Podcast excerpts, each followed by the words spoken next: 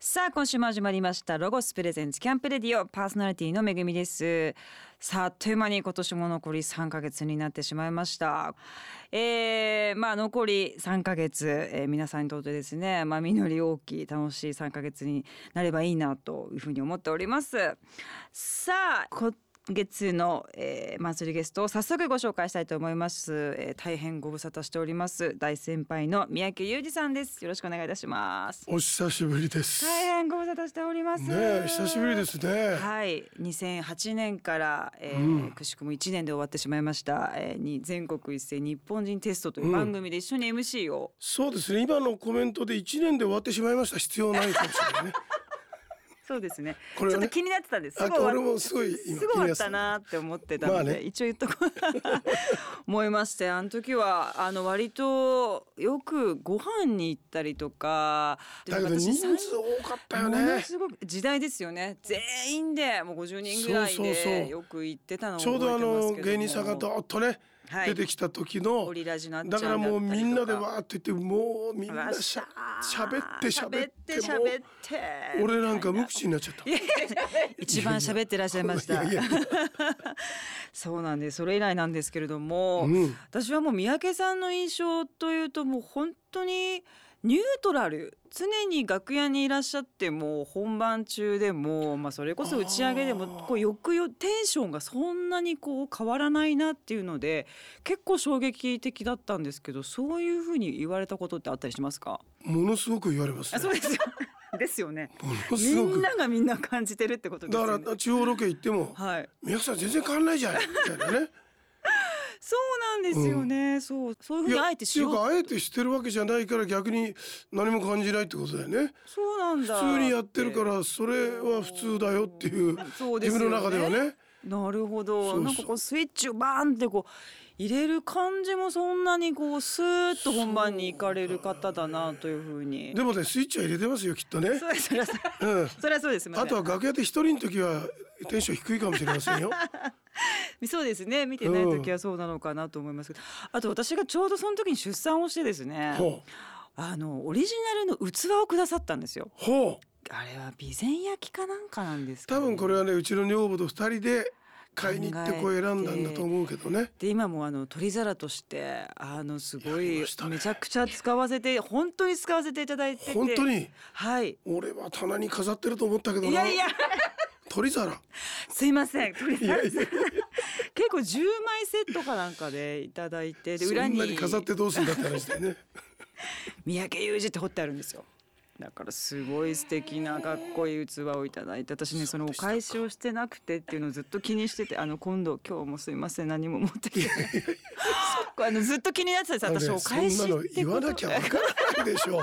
こっちがお祝いであげたわけだからいや普通返すよなとか思ってお返しなんて自由ですいませないんですよ本当申し訳ありませんでもあのあの取り皿でよく使われいただいてますやっと言えてよかったいやよかでったす使あっりてがいただというてございます本当に、そしてあのねもう番組のうちのプロデューサーの小林さんが大ファンで「ヤングパラダイス」三宅さんがずっとおやりになってたラジオを聞いて育った世代なのもうで。 2 5 6年前ですよねもっと前か28年前からそうですね。うん中学生、はい高校生の期う間。んそうだよね毎それぐらいの年代の人たちが聞いてる時間だもんね、はいそうですねヤングタイムって言ってましたねあの頃ねへーその辺のそうですか夜の10時ぐら いのなるほどねそうなんですだよからもう普段よりもあの台本の文字数が多くてですねねすごい気合いを入れて今日は台本作ちょっとてしたるもうブームになっちゃったからねいやみんなだって日本人テストの時もあの聞いてましたっていう放送作家さんとそかうそうそうそう芸人さんとかがあまりにも多くて俺も驚いちゃってますよ ねそうですかそんなにっていう感じですよねそんなにでしょ。いやですごもいこあとですの番組やってる頃に驚いたのがなんかあの娘がねはいちょっと家を出ちゃったと。たらラジオ局に俺のところに来たのよそのお父さんがあへ娘がちょっと今ね家出ちゃってまして「あんたのとこにいるでしょ」って言うんだよね。 えだって毎晩あんたのラジオ聞いてたからっていうねはらそういうお父さんが局に来るぐらい勘違思い込んじゃうぐらい、毎晩聞いてたんだなっていうなんか逆にちょっと感動本当ですすねるような出来事でしたね。熱狂的なファンが本当にいたんだなっていうのをももううほ芸ん能とブームでしたからね。ね次の日あれ聞いた？いやすごいですよねラジオでそんなことになるっていうのはなかなかねないこまとだとはたあの作家とかねプロデューサーと仕掛けをいっぱい作ってね外に飛び出す仕掛けが多かったんですね。あロケとかそういうことですかそうそうそうそう。えーラジオでラジオでですよ。面白い応募したやつので当たったやつのところにいきなりチェッカーズが訪ねていくとかね。何それギャーっていう声を聞かせるわけですよ。夢があるなんかいいですねお喜時びですよ代をすごい今感じましたけどあと受験勉強している男の子のところにあのストリッパーの女優さんをあらね送り込んではい大変だねと試験勉強今日はゆっくり私のストリップを見てっていう、ええそういう企画とかねあじゃあ本人の目の前で目の前です踊っよたりとか面白日い本はその関係ない人がね「お俺照明やってやる」って行く人がいるんだけえどね、えラジオいいラジオラジオまあそれぐらいいやいみやんなだがからその子供に見せる時の照明ねストリップのそうそうそうそうそうなんか微笑ましいあったかいし、ねちょっと企画もかなり斬新だなからいろんな企画やりましたよそういうそうですかすごいですね本当ヤンパラチルドレンをかなり生み出してるうんもうかなりいらっしゃるねえ驚きますよね素晴らしいですけどもそしてもちろん、えーそんな風にですね三宅さんはラジオのパーソナリティをおやりになられたり、えー俳優さんとしても活躍されたりとかですね、まあ、皆さんご存知の劇団 SET 主催者そして熱海五郎一座の座長そして、えージャズバンドのバンマスであり、えードラマーと幅広い活躍をされておりまいすろんなことをねすごいやられてますよねなんかもうどんどん好きなことだけになってきちゃうんだよねこうねうーんなるほどなるほどなるほど年重ねていくうちにねそうですよね好きなことはなんか頑張れるっていううーねんそうですよね辛いことは嫌みたいなねだんだんなりますよ私のもう40ですけど 私でももうそうなってきてますからいやでもここまでたくさんのエンタメをおやりになってるっていうのは本当にすごいなと思いますがそんなお話をですね2週にわたってたっぷりと伺っていきたいと思います、えーそしてですね、えー今月は三宅さんの、えー好きな曲をですねリクエストいただきましてかけていきたいと思いますそれでは1曲目の曲紹今介回を曲選びをするにあたってねはい一つのテーマがありましてあそうですラジオ聴いてる方っていうのは幅広い方が多いのでありがとうございます誰もが知っている曲でえーちょっと違うアレンジのものを選びましたあーなるほどなテーマちょっとアレンジ替えした曲をそうですあ素晴らしいありがとうございますじゃあ一曲目を曲紹介お願いいたします一曲目はねあのはい「オンチュー」で有名な「星降る街角」っていう曲なんですがこれをですねあのディアマンテスっていうバンドのアルベルト・シルマっていう人がはい歌うとこんなかっこよくなっちゃうんだっていうのを聞いていただきたいなと。ロゴスプレゼンツキャンプレディオかっこいいですねねう、ーんえー、なんとですねこの音源を今回三宅さんがご自宅からお持ちいただきましてそうですよ。初めてですそんなゲスト全の部方選曲してね。すいません本当うに、ん、これは5分以上あるな、ちょっと長いかな、これはっていうかね。 ありがとうございます。本当に助かります。ありがとうございます。お送りしたのはアルベルト・シロマで星降る街角でした。さあ今月はですね、えー、三宅裕二さんをゲストにお迎えしております本当にいろんな伺いたいことがたくさんありますが、えー、まずはですね、まあ、三宅さんが28歳の時に、えー、1979年ですねミュージカルアクションコメディを旗印に劇団スーパーエキセントリックシアター通称 SET を結成されました28歳っていうと本当にまだお若い時ですけれども何かこうこの劇団をやられようと思ったきっかけなんていうのはどういったところからだったんですか、まあ、大学卒業したのが22歳ですから、はいそこからまあいろんなところで自分のやりたい笑いとかそういうものを模索してたわけですよ。やっぱりどこ行ってもなんかちょっと違うなっていうね。なるほどでまあそこ行って主催者とこうちょっと違うなっていう話した時に、いや三宅さんはもう自分の中にやりたいことがあるからどこ行ったって無理ですよと確かに、ああそうかとうん、思って、まああの東京新喜劇っていうところに行って、そこでその劇団の名前が大江戸新喜劇になったんですけども、東京新喜劇ってもう あったんですよ、どんな劇団だよ本当にで大江戸新喜劇に変えてそれでもやっぱりちょっと自分がやりたいのと違うからそこから15人引き抜いてー引き抜いてって言うと変だけどねえ一緒にやりたいいっていう人たちと劇団を作ったのはそれがスーパーエクセントリックシアターなんですね。そうですかってことはもうエンタメに関してのこうなんていうんですかね触れる機会っていうのがずーっと子供の頃から多かったタイそプれの方聞くあすいません長いよ。でもじゃないとそれこれも違うあれも違うって28で思わないですよねものすごい長いよ。ちょっとじゃあ短めまずうちのおふくろが日本舞踊を教えてたんですよ。 あそうでしたか、だから日本舞踊をちっちゃい頃から習ってました。あそ三れ宅でさん自身もですか俺がねあおやりになってたんですねそれで三味線と小唄と長唄を習わさされられてたのよ。あーそうでしたかもう女の子ばっかりで嫌だったんだよね。はあでもまあそれやらされてて、そういううものがあって、でおじがラテン音楽が大好きでラテンばっかり聴いてるわけですよ。でうちの親父はタンゴとストリングスが好きでそういうのばっかり聴いててでおばが SKD にいたんですよ。まあうちのおふくろも SKD 松竹歌劇団でね日劇の春の踊りとかそういうところで踊ってたわけですよ。それでも人う一人のおじが亀戸であの芸者さんの置屋さんをやってたんですね。えだーからそこ行くともう芸者さんがいて「えーゆうちゃんゆうちゃん」っつってね俺は写真ありますよポケットにジャンバーのポケットに手突っ込んで小学校3年生ぐらいの俺が両サイドに芸者さんを連れている。すごいこれは自慢ですよこんとも生意 気で生意 気な。ねえ。えーじゃあそんな環境それで育っ神田神保町でしょあだだかかららそっか歩いて行ける映画館が4軒あったんですよ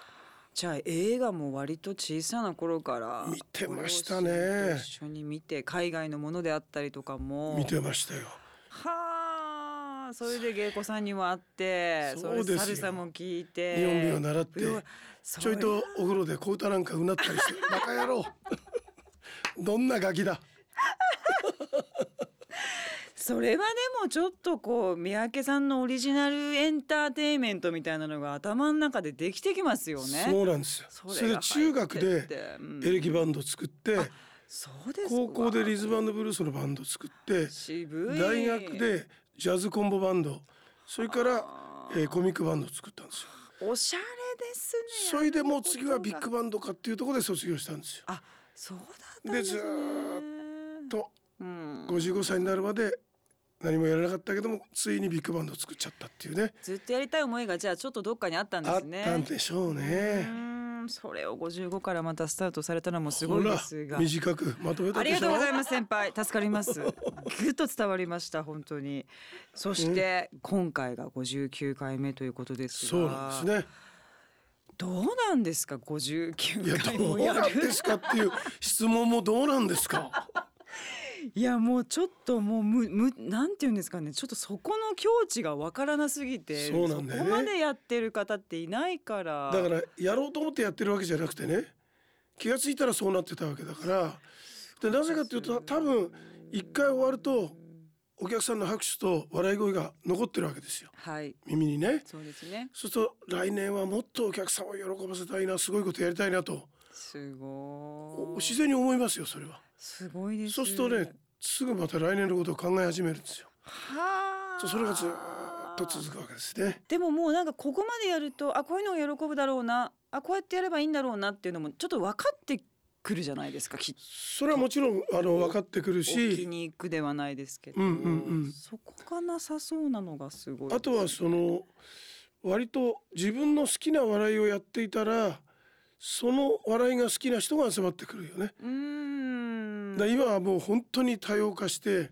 はい一人に一台テレビを持ってるわけですから何を見ようがそうですねはいだからその人たちが選んだものをうん見に来るわけですよね、うーんだからいろんなものにこうこっちがゆらゆらしちゃうとなるほど選べなくなっちゃうからとにかく自分の好きな笑いと好きな音楽と好きな作りたいものを作り続けてるとうんそれが好きな人が集まってくるんじゃないですかね。なるほど確かにうん、今流行ってるからこれ入れようあれ入れようじゃなくって、うん自分が好きなものを突き詰めていくとそういうこおのとだずよね。と集まってくるっていうのはから確かに中にはちょっと三宅さんの芝居ちょっと古いよなってなんかうん昔の笑いだよねっていう人はいるしんそういう人はもっと尖った笑いのね最近のお笑いっていうう、んでも俺も全然古いとは思ってないんだけど、もちろんですよそんなことはありません、 今の時代にやっぱり生きてないとお笑いっていうのは、なるほどできないんでねなるほどだから好きな人が好きなものを選んでくればいい時代なんでしょうね。ねよりなったなっていう感じはしますがそして劇団子ども SET も3年前からこれはまたどういうことなんでしょうかまあ自分の年齢を考えてね、もうあと何年もできないですからね。いやそんなことないですよいやいや、もうそんな年ですよ。そうするとね、この40年以上やってきたミュージカルアクションコメディ、なんとか残したいなと、残す努力だけはしておきたいなと思った時に、あの18歳以上じゃないとうちの劇団は入れないんですよね。なるほどそうすると要素が多いから、いろんなものダンスとかアクションとか芝居笑わせ方とかいろいろ覚えた頃にはもう30ぐらいになってるんですよみんなうんああそうそうするとねなんかありますよねうんもうあとは下っていこう 体力的にも体力ね的にねガクッと落ちる年頃ですじゃねあもうちょっ確かと若い子たちにっていうんで小学校1年生から中学生にまでの子ども SCT というのを作ってで劇団 SCT がえー10月に本公演やってそこでやった大人の台本をそのまま次の年の夏休みに子どもたちがやるんですよ。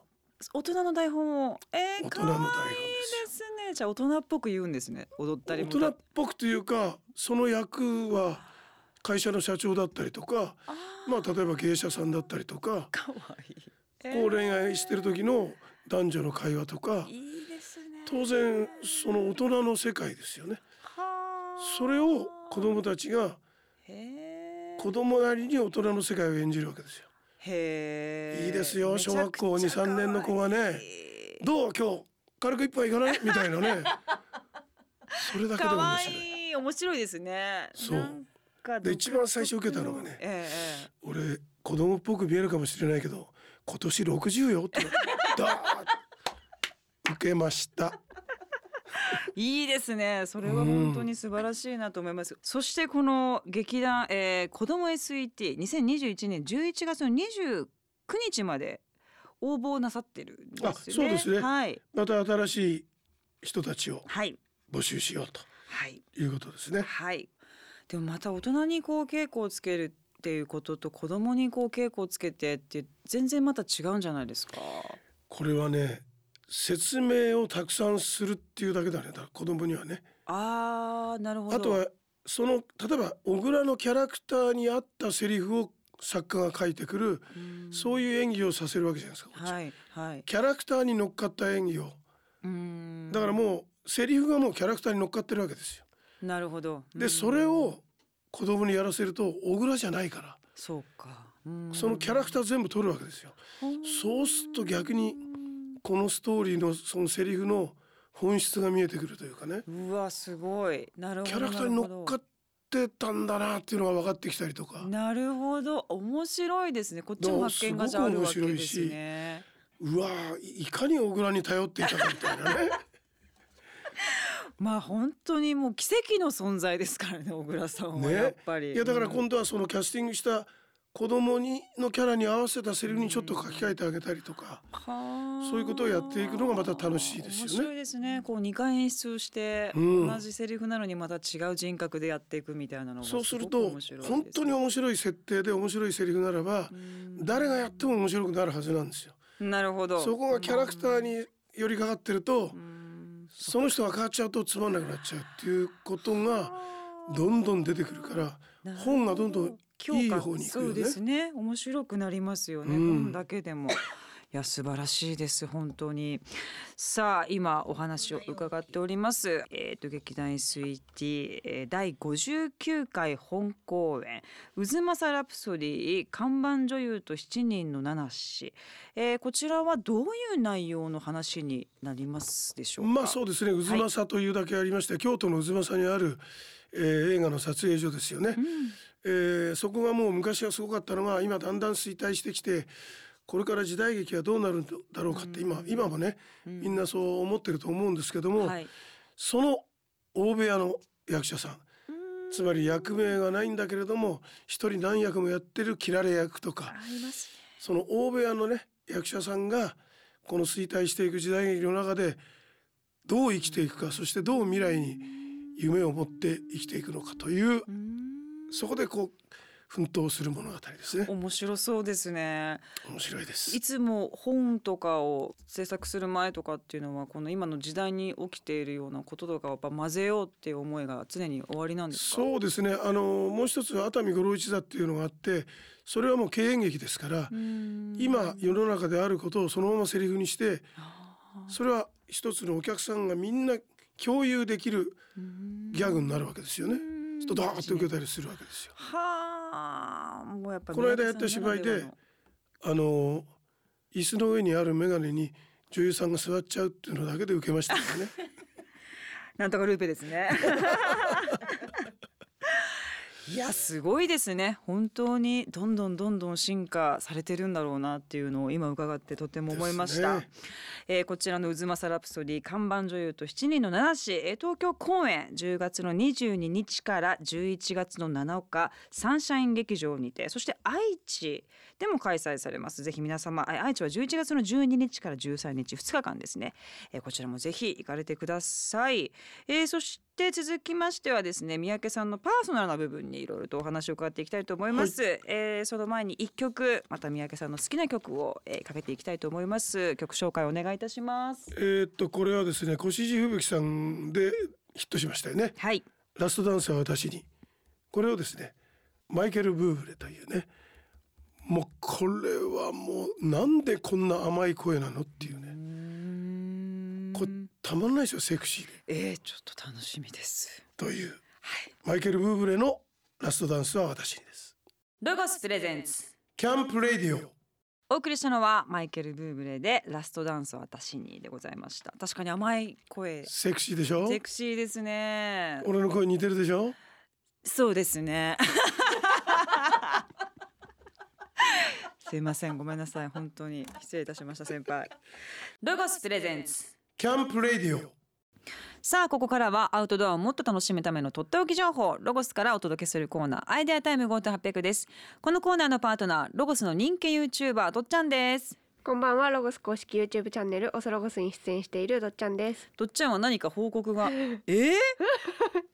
はい、あのちょっとプライベートなことで恐縮ですが、あちょっれと実は8月にあれ入籍しました。おめでとうありがとうございますすごいじゃないあらうん結婚してすごい弾で薬綺麗あれなんかフルオーダーで作ってくれたみたいで。すげえエピソード言うじゃん ねえおめでとうありがとうございます。キャンプ好きなんですかご主人は、はいやっぱりね小さい頃からお互い家族でキャンプに行ってて、あそう、はい、あそうなんです。じゃあもうのそこのノリが完璧なのもうね完璧です。ウェディングもだからもうアウトドアでやっちゃう のキャンプでねそんなこと言うんだって建物の中でやってる場合じゃないでしょ、そんなまあのそうですけどねねえちょっと私も仕事感が出ちゃうのでいやちょっとペグがとかペグが気になっちゃうねタープのちょっと張りがやめえなとかねちょっとなん出でちちゃうょっからと室内にしようかなとは今んとこ思ってるんですけど、そうねいやーめでたい。じゃあ引き続きよろしくお願いします。はいよろしくお願いしまおすめでとうござありがとうございます。さあそして今週はどんなアイテムを紹介していただけますでしょうか。はいちょっと結婚の話に戻っちゃうんですけど旦那さんもこうアウトドアが好きで、んつまりこう家族みんな大好きなんですよ。うんん向こうも5人家族で大変じゃない。もうちっちゃい頃からこうアウトドアに行ってたんで、まあ、一層もうコロナ禍だし両家の顔合わせもレストランとかじゃなくてアウトドアでしようってなって やばいやっぱすごいぶっ飛んじゃってんね。えそうですかー、あそう。うんえでそうキなャんンですプよなの？で一応こう日帰りのデイキャンプっていうかバーベキューにして河原でこうみんなでバーベキューをして、いいかもね緩んで。はい、なんかみんなこう自然体でいられるというか,、まあこう確かにねしこまっちゃうじゃないですか確かに綺麗な格好をしてみたいな感じじゃなくてみんなこう顔オー合バわーせオールとかややってそこででもなんか肉の味付けがおかしいなみたいな。えー、なんかやっぱこう私たちが似てるので両親同士もすごい考え方も似てて全全然なんかもう私が肉役ななのにみたいななかったん全だ然ですあそうあそれはいいですね、 はうんそんでそのアウトドアの顔合わせうんバーベキューで使ってたアイテムなんですけど向こうのお父さんと弟ちゃんがこうロゴスの何年の何年ぶりっく回るんチェアをへー買ってくれてすごい愛用してくれてるんですよい。やこんなあの椅子の石の上に置いて足場悪いところに立ててるねこの椅子なんかこう多分石かき分けてなるほどねそこで安定をして あこの椅子をってことねそうですこの椅子をおへー父さんと弟くんでお揃いで買って回るんバスバケットチェア、はい、なん何年ぶりっくの回るんバケットチェアっていうこうくるくる座面が回るのでうーんこう焚き火しながらこっちで違うことをするにもいちいち立たないであーあーなるほどねできるのでソロキャンプに結構行くので重重宝してくれてるみた いで新しいですね二人の顔合わせの時の画像を見るっていうの それで商品を紹介するっていうもうさっぱりやったことないことを今やってんなと思ってちょっとびっくりしてますけど弟ちゃんのみすげえうちわの話からの商品紹介いいですね新しい わこれ色張りもねこれはもう一色はいこれ何年なのでこう燃えないんですよ焚き火の火の粉が飛んでも燃え広がらないそうなの素材になっててもし燃えたとしてもこうブリックってレンガって意味なんですけどそのレンガ風なこう焦げてもかっこいい感じになるデザインなのでこれしかななんいで焦んです。げてもかっこよくなるってあ模様になそうるでみすたいなね、模様になっていくようなあーダメージデニムみたいなうんうんう感んじそでんな逆感じにです燃やしてくれみたいな燃やさないでほしいんです燃やさないでほしいよね、はい椅子だからね。 飛んだ感じにしてほしちいょでっと飛んでちょっと味が出るよぐらいなうんう別んうんにそれ燃えないよってことね。すそうですはあじゃあ赤一色で。はい赤一色です何年ブリック回るんバケットチェアはいこちらあのどっちゃんの弟ちゃんのおいなんかその辺の人たちもすごい好きということです、ね。その辺の雑 お父さんたちも聞いてくれてるあんそでうだラよジオねはいお父様たちもみんな あのすごく石あの足場が悪いとこにもあの座れるというところ でお気に入りということですぜひ皆様チェックしてくださいそしてどっちゃんの結婚報告 YouTube の公式ロゴスチャンネルと会社案内動画のロゴスビトで配信されますあ YouTube でもあの報告したんだ、はいすごいですサプねライズしてもらってサプライズしたのね、はい誌の顔も出したのはい出てます嘘あなんか隠してなくて隠してないでえ本見たい人 OK だったんでマジ見たい見たいないの今 あり写ます真はでもいいんだけど写真ある写真かありますえ見たい見たいあ優しそう なんかアウトドアやりやらなさそうだねでも あ本当ですかやらなさそうでやるんだこれ自分たちでこの間お休みをもらって海にウェディングフォトをあーセルフ写で真撮りに行きましセルフであそう、はたカメラマンさんとか手配するのも結構そっかまあね、大変だっていうので、うんえでもすごい可愛いねありがとうございます似てるよねお家に行っうん、なんか似 てる